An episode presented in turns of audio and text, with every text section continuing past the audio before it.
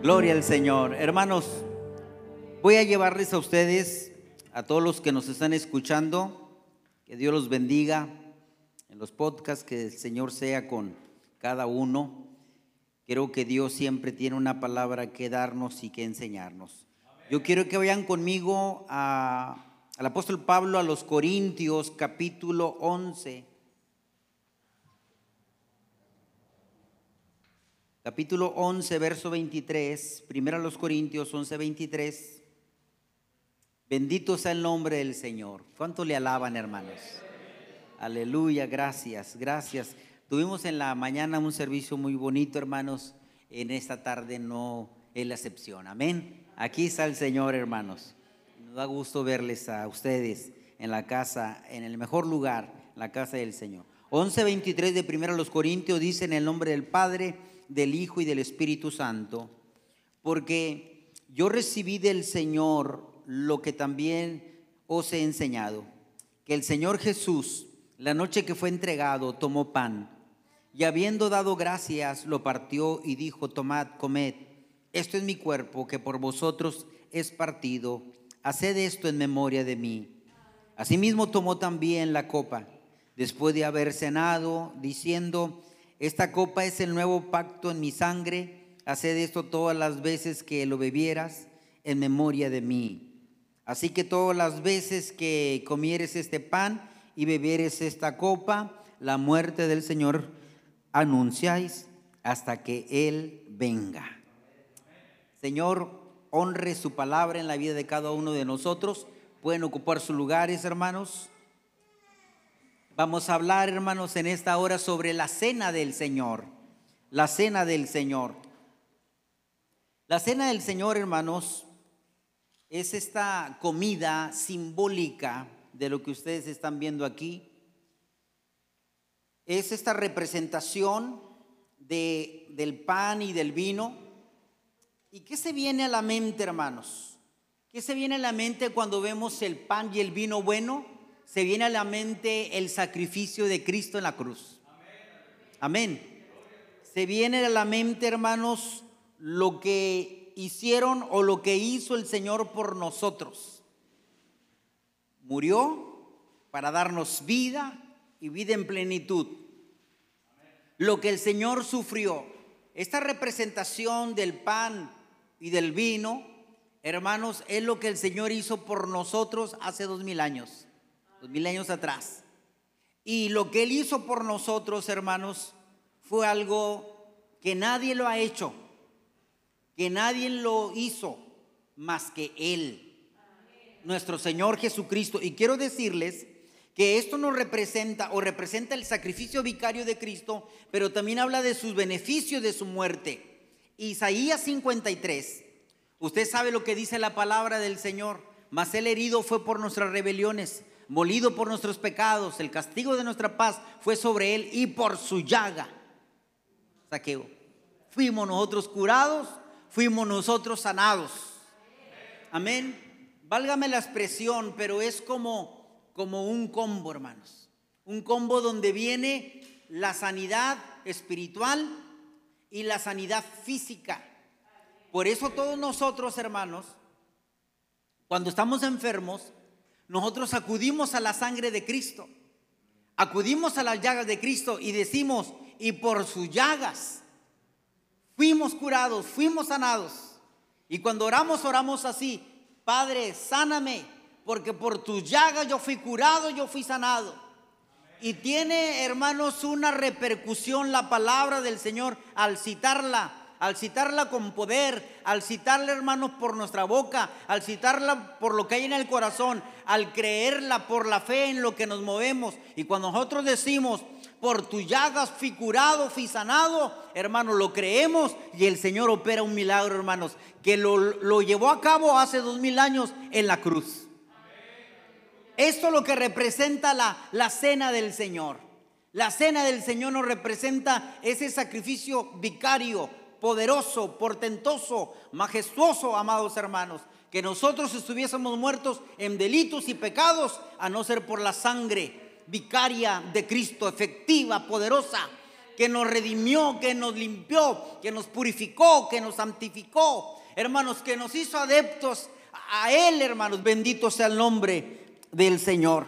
La cena del Señor entonces tiene que ser una expresión de nuestro compromiso, hermanos, con Él. La cena del Señor es una relación que tenemos juntos con el Señor. Básicamente nos recuerda lo que hizo por nosotros en la cruz, hermanos. Nos religó, nos habíamos separado del Señor por cuanto todos pecaron, estamos destituidos, separados de la gloria del Señor, pero por la sangre de Cristo, hermanos, al aceptar nosotros a Jesús, al venir a sus pies, al reconocerlo como Señor, hermanos, nos vuelve a religar a tener esa conexión, de ahí viene la palabra religión, religar, volver a tener esa relación, esa, esa confianza, esa cercanía que había, hermanos, del hombre, del hombre con Dios en el huerto.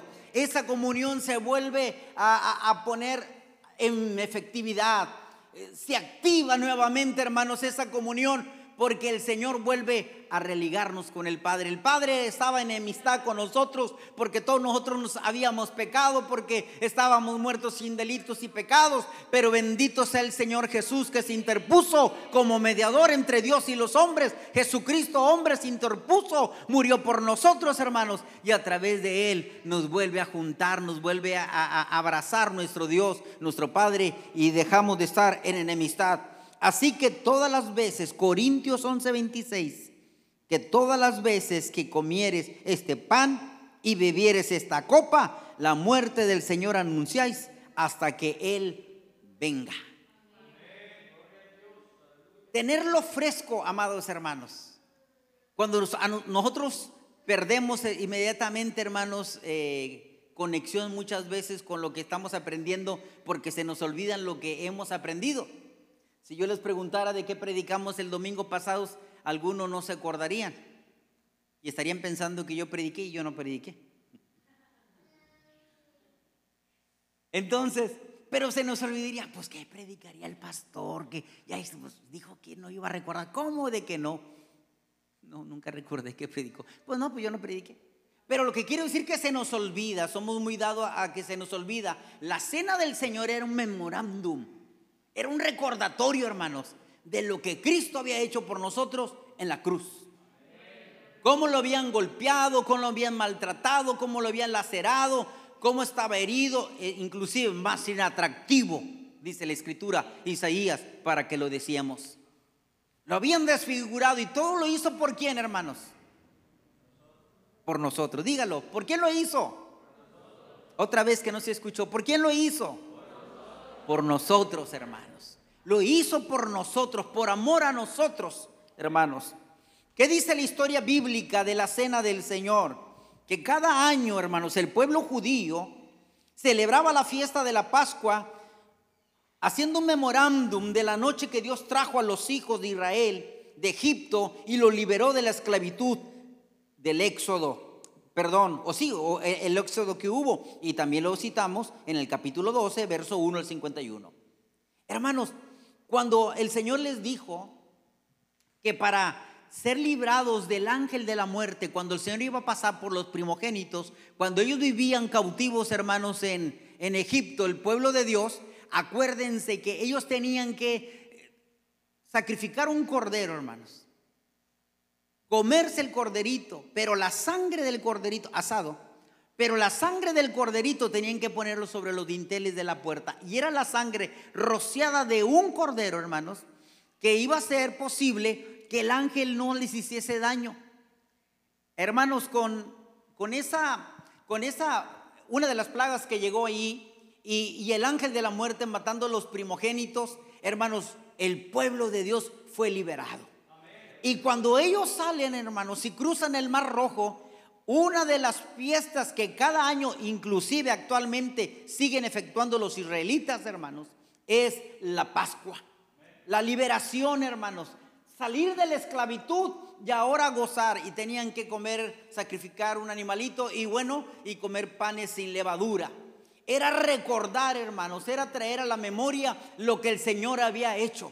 Algo que nosotros tenemos que tener muy presente es lo que el Señor ha hecho en nuestras vidas, para que no se nos olvide el día de mañana y alabemos y glorifiquemos el nombre del Señor. Usted no se le puede olvidar lo que el Señor hizo por usted, hermanos, como el Señor lo rescató a usted. Y mire, mire hermanos, cada año se hacía eso. Ahora, mientras se celebraba la fiesta de la Pascua, Jesús sustituyó por la cena del Señor. En Lucas capítulo 22, 7 al 20, vemos hermanos lo que el Señor sustituye o sustituyó o instituyó la cena del Señor. Les, recordó del cordero, de la esclavitud, cómo fueron liberados y ahora le dijo, ahora lo que ustedes van a hacer es esto. Y él, hermanos, precisamente, todas las veces que comieres este pan y bebieres esta copa, la muerte del Señor anuncies hasta que Él venga. Lo que Él les estaba diciendo, ahora este va a ser va a ser el sacrificio, este va a ser el, el pacto, esta va a ser la encomienda. Cuando ustedes participen de esto van a acordarse que ustedes estaban esclavos, que estaban muertos en delitos y pecados, pero mi sangre, mi sangre preciosa que es este vino, mi sangre les recordará que fue la que les limpió, que fue la que les santificó, que fue los que los purificó, que fue los que los hizo adeptos a Él, que los hijo, hijos de Él, la sangre que ustedes recibieron, esa sangre poderosa, esa sangre magnífica, esa sangre, hermanos, que no se puede reemplazar con nada más que con la sangre de Cristo única, hermanos, poderosa para limpiar pecados, porque sin derramamiento de sangre no hay perdón de pecados en la humanidad. Hermanos, el Señor estaba instituyendo la cena del Señor. Estaba diciendo ahora que ustedes estaban muertos y delitos de pecados, ahora van a recordar que son libres por mi sangre efectiva, por mi por mi poderosa sangre, por la eficacia de la sangre, aleluya, por el poder de la sangre, hermanos.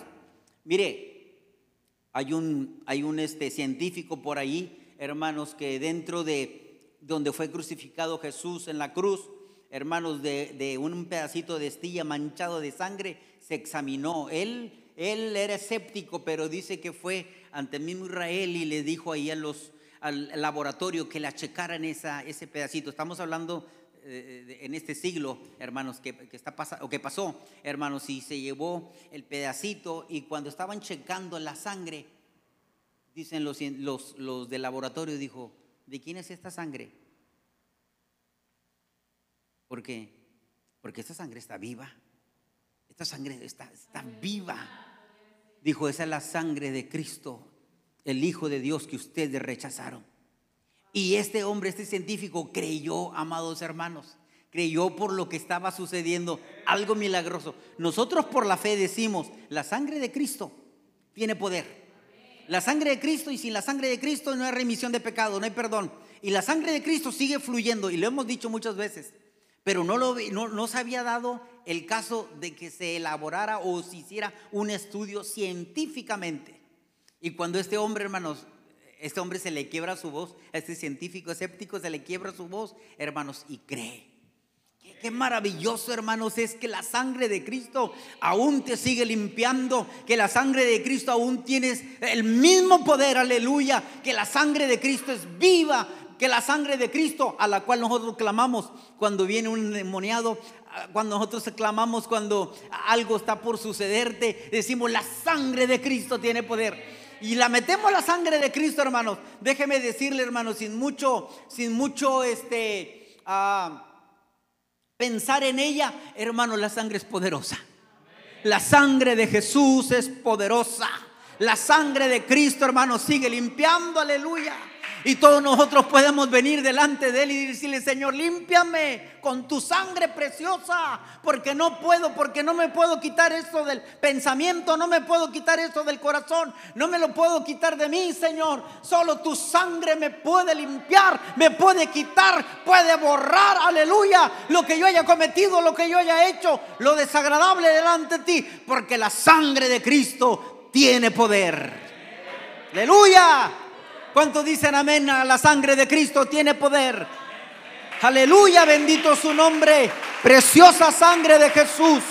Preciosa sangre de Cristo. Así que todas las veces que comieres este pan y bebieres esta copa, la muerte del Señor anunciáis hasta que Él venga. Entonces la historia bíblica, hermano, nos dice esto.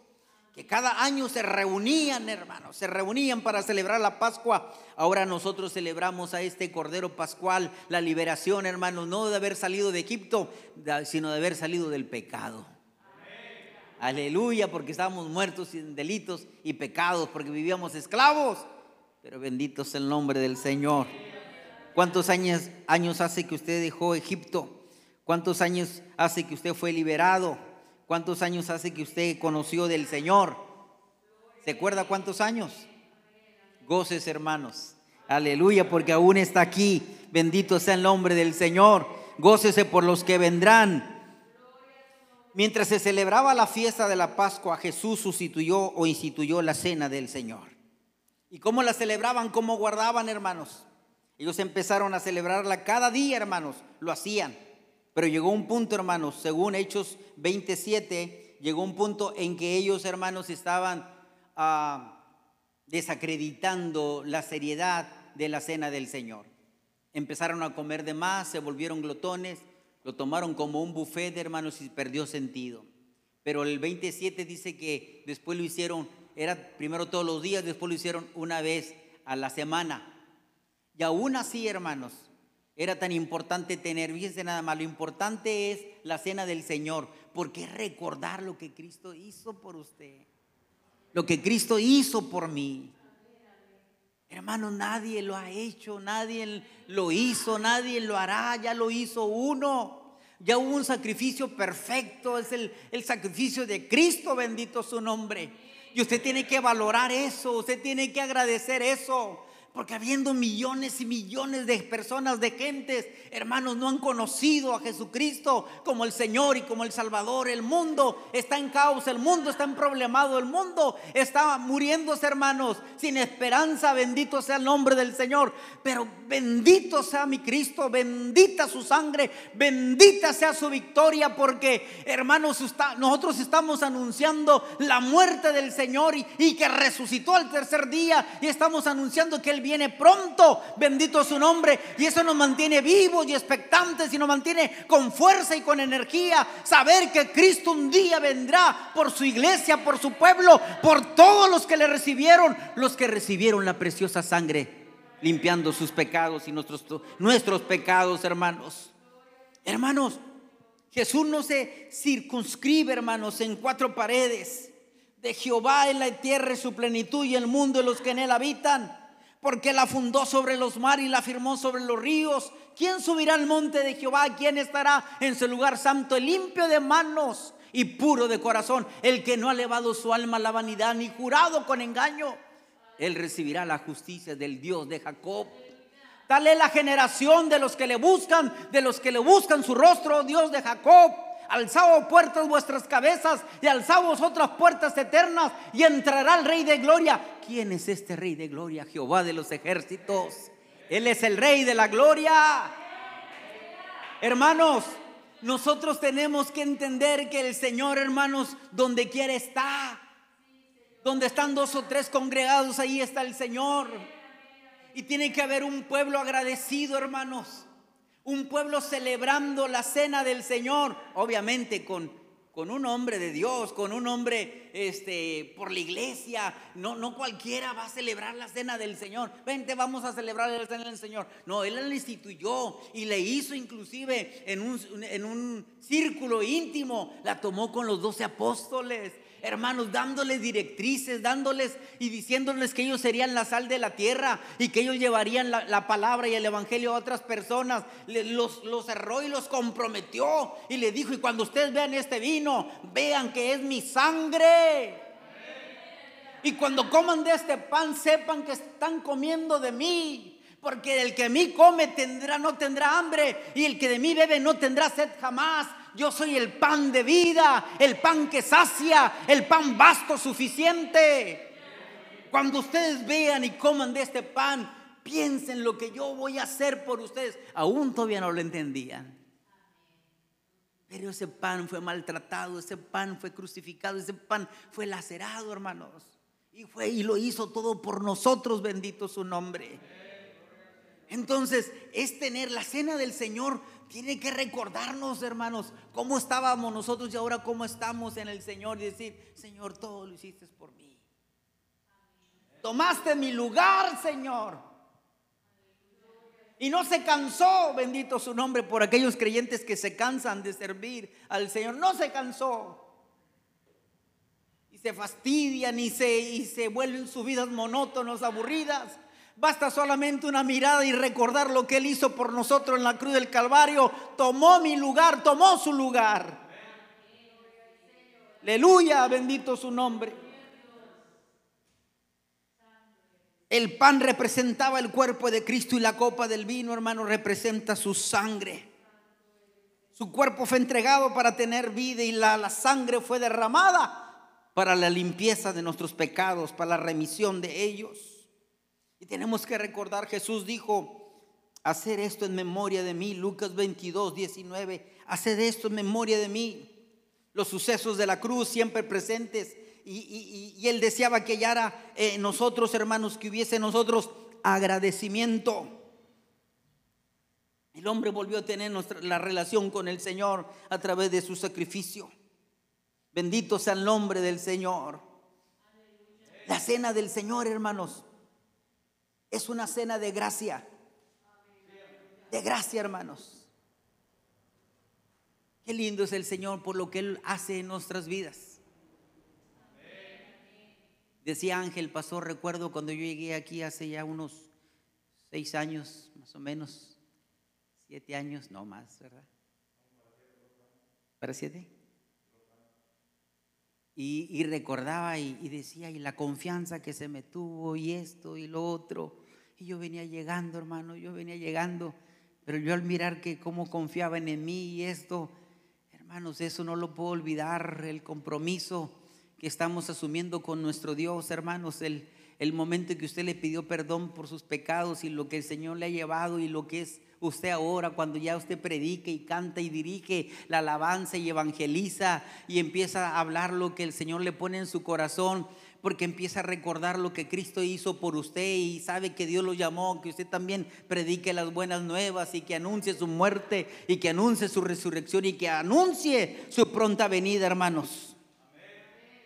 ¿Qué clase de cosas, hermanos, desacreditarían, hermanos, para que nosotros no pudiésemos celebrar de la cena del Señor o participar de la cena del Señor? Hay tres tipos de creyentes, hermanos. Pablo hablaba a los corintios y decía los creyentes que son niños, hermanos. Y cuando habla de los creyentes que son niños, me recuerda a mí, hermanos, aquel hombre eh, enojado, hermano, que estaba en la fiesta y, esperando que llegase su padre para decirle, ¿y por qué a mí no me has celebrado ni me has hecho nada?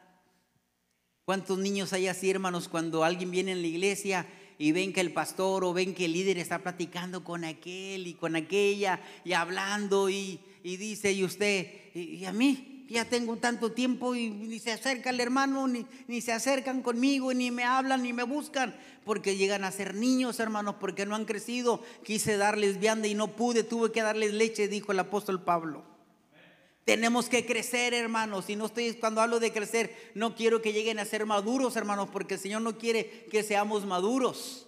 La iglesia no es un museo de santos, hermanos, es un hospital, hermanos, de enfermos, hermanos, que vienen aquí a la iglesia del Señor para ser depurados, para ser sanados, hermanos, para ser corregidos por el Espíritu Santo de Dios. Y no quiere el Señor que seamos nosotros maduros, porque cuando nosotros somos maduros, ¿qué pasa cuando usted ya es maduro, cuando una fruta es madura? Está a punto, hermanos, de podrirse. Yo no quiero ser un cristiano maduro. Le di a mi suegro una, una naranja y le dije, está madurita, está madurita. Y yo me empecé a comer una naranja y él se estaba comiendo la otra naranja y le hacía gestos y gestos. Y él es raro que haga gestos, pero le hizo gestos. Dije, ¿qué pasó? Está madura, dijo. No, no está madura, está podrida, dijo. Ya, no, no, no se la coma, ahorita le doy otra. No, pero pues ya, ya lo sentí demasiado tarde, ya llevaba más de la mitad. Hermanos, lo que quiero decir es que cuidado con esos creyentes que dicen, yo soy un creyente muy maduro, cuidado porque está a punto de podrirse. Estamos en el proceso, hermanos. Estamos en el proceso. Ya no quiero ser un hombre maduro. Maduro porque entonces sí. Estamos a punto de poder no, que crezcamos en la gracia y en el conocimiento, como dice Pedro, que crezcamos, hermanos, que ya no seamos niños, hermanos. Niño quiere toda la atención, si ¿sí no quiere un niño toda la atención. Nosotros ya no somos niños, nosotros estamos para atender, hermanos, a los desatendidos. Hermanos, para acomodar a los incómodos. Amén. Para ver por ellos, hermanos. Que no sea un niño, crezca. Eso pudiera descalificarnos, hermanos. Dos, los cristianos, hermanos, carnales. Dijo Pablo, no puedo hablarle como espirituales, sino como carnales. Los sensuales, los que piensan que, que esto es bueno y que y sin embargo es malo, hermanos, y están haciendo las cosas mal. Cristianos eh, carnales y que hay en la iglesia, hermanos. Aquí, aquí en China, donde sea. Si no te tomas del Señor, también hay cristianos carnales cristianos sensuales, hermanos. Y no podemos vivir así con eso.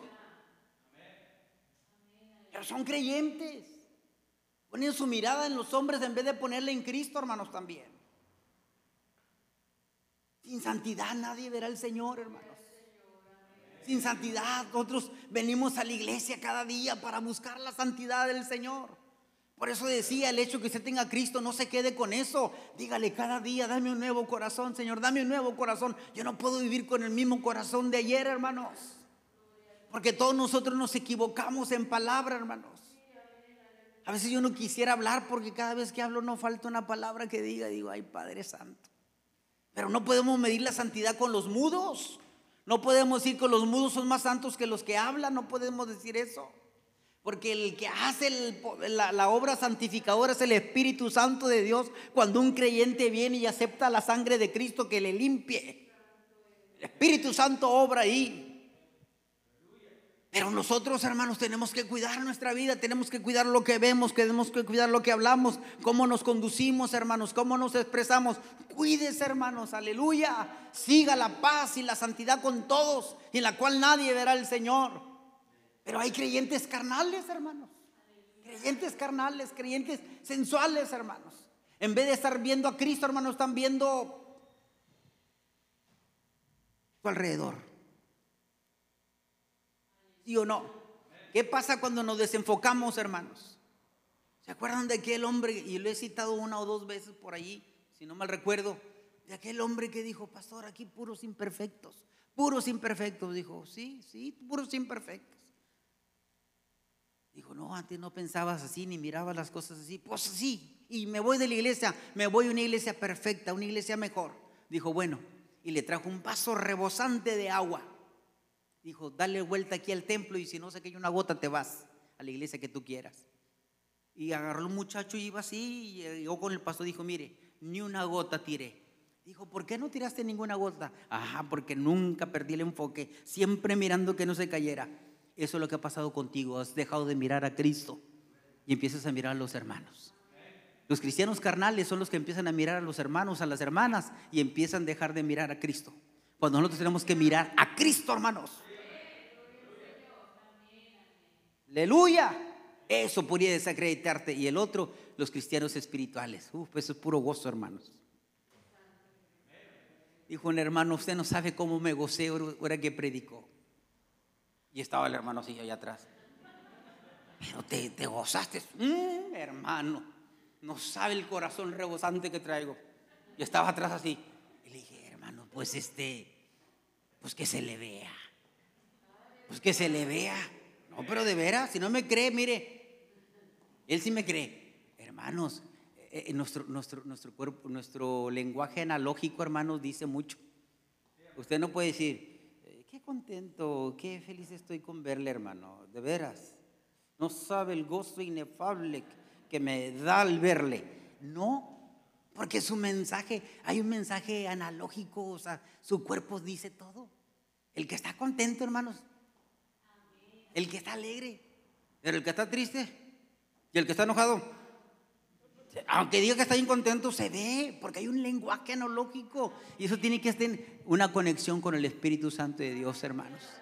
Hermanos, Dios quiere que nosotros, hermanos, cuando vayamos a la Santa Cena, Dejemos a un lado lo carnal, dejemos a un lado lo sensual, hermanos, dejemos a un lado los niños y recordemos lo que Cristo hizo por nosotros. A mí no me salvó nadie más que Él. Usted lo salvó el Señor, hermanos. Olvídese si el día de ayer la regó, se equivocó. Este es el día para renovarse, este es el día para decir, Señor, este día, Señor. No puede vivir allá en el pasado, no, no, no, ya el pasado ya quedó atrás.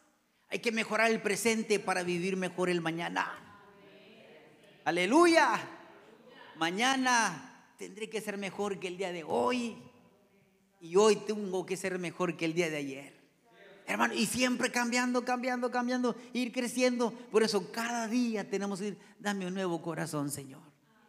Hermano, la cena del Señor era recordarles del Señor, que estuvieran agradecidos y que dijeran, aquí estoy. Póngase de pie, por favor. ¿Qué vamos a hacer, hermanos? Vamos a orar al Señor. Vamos a orar al Señor. Y vamos a traer a la memoria, hermanos, lo que el Señor ha hecho con nosotros. De cuánto el Señor no le ha librado.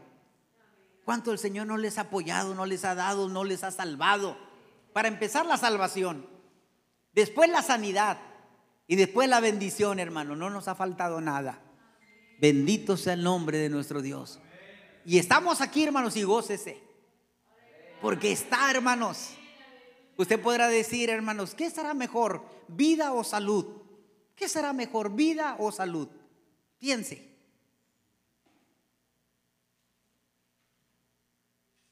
¿Vida o salud? ¿Qué es mejor, la vida o la salud? Están pensando, si digo salud, pues es lo que quiero. Pero hay gente que tiene salud y no tiene vida. ¿Sí o no? Y hay personas que no tienen la salud, pero tienen vida. Gente inválida, gente con un pie mal, gente sin una extremidad, carente de extremidades y hermanos y gozosos. Hermanas de edad que el día de ayer celebramos a las hermanas de 60 y más. Honra las canas, honra a los ancianos. Ten temor de Jehová. Levítico 19, 32. Cómo nos, nos manda el Señor a honrarlos. Hermanos, cuando uno se acerca a ellos, a esta gente grande, usted no sabe el, gozo que uno, uno siente cuando uno platica con personas de, de edad, hermanos, y que lo hacen reír. Y a veces no tienen toda la salud, pero tienen vida. Yo he estado con personas de la iglesia, personas hermanos, con una carencia, con una situación, con una dificultad. Hermanos, y cuando yo voy a ellos, cuando empiezo a platicar con ellas, hermanos, yo, yo encuentro vida.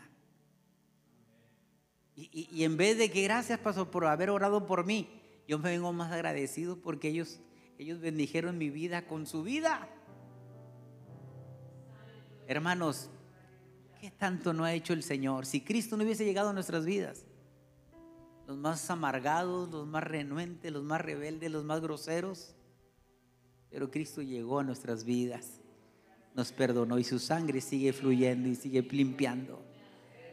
A lo mejor no somos los mejores creyentes, hermanos, pero estamos en el camino, estamos en el proceso. Tenemos que ir mejorando cada día para la gloria del Señor. Gracias, Padre, por tu muerte, Señor, vicaria. Gracias por el triunfo, Señor, por haber vencido la enfermedad. Señor, por haber vencido, Señor, las huestes demoníacas, Señor, por haberlos exhibido públicamente, triunfando sobre ellos en la cruz. Gracias.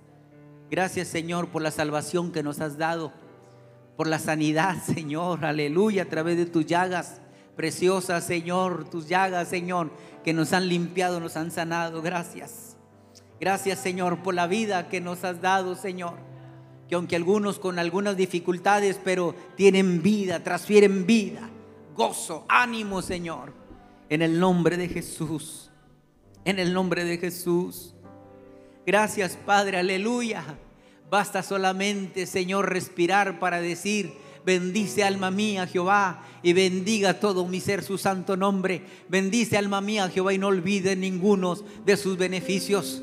Él es el que perdona tus iniquidades y el que sana tus dolencias, el que te rescata del hoyo de tu vida y el que te corona de favores y misericordia, de modo que te rejuvenezcas como el águila. Gracias. Gracias Señor, aleluya, porque tú has aumentado nuestras fuerzas como las del búfalo. Gracias por lo que hiciste Señor en la cruz. Gracias Señor por la cena.